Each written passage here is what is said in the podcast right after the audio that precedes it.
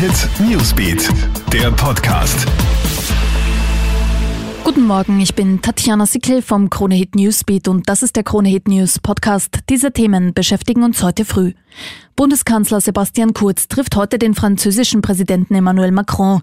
Themen sind die Anschläge in Wien und in Nizza. In einer Videokonferenz unter anderem mit der deutschen Kanzlerin Angela Merkel und der EU-Kommissionspräsidentin Ursula von der Leyen soll über ein gemeinsames Vorgehen gegen den islamistischen Terror beraten werden.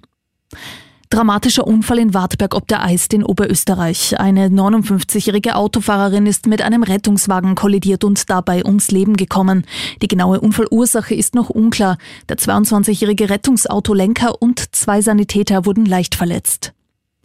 Und die neuen Corona-Tests bei Red Bull Salzburg liefern ein völlig anderes Bild als gestern. Gestern hieß es, sechs Spieler seien positiv getestet worden. Nur zwölf Stunden später zeigen neue Tests, dass alle negativ sind. Man hoffe nun, dass die behördlich verhängten Beschränkungen für die Mannschaft rasch aufgehoben werden, heißt es aus dem Club. Außerdem wolle man schnellstens in Erfahrung bringen, wie es denn sein kann, dass die Corona-Tests, die alle im selben Labor durchgeführt wurden, innerhalb von zwölf Stunden unterschiedliche Ergebnisse liefern.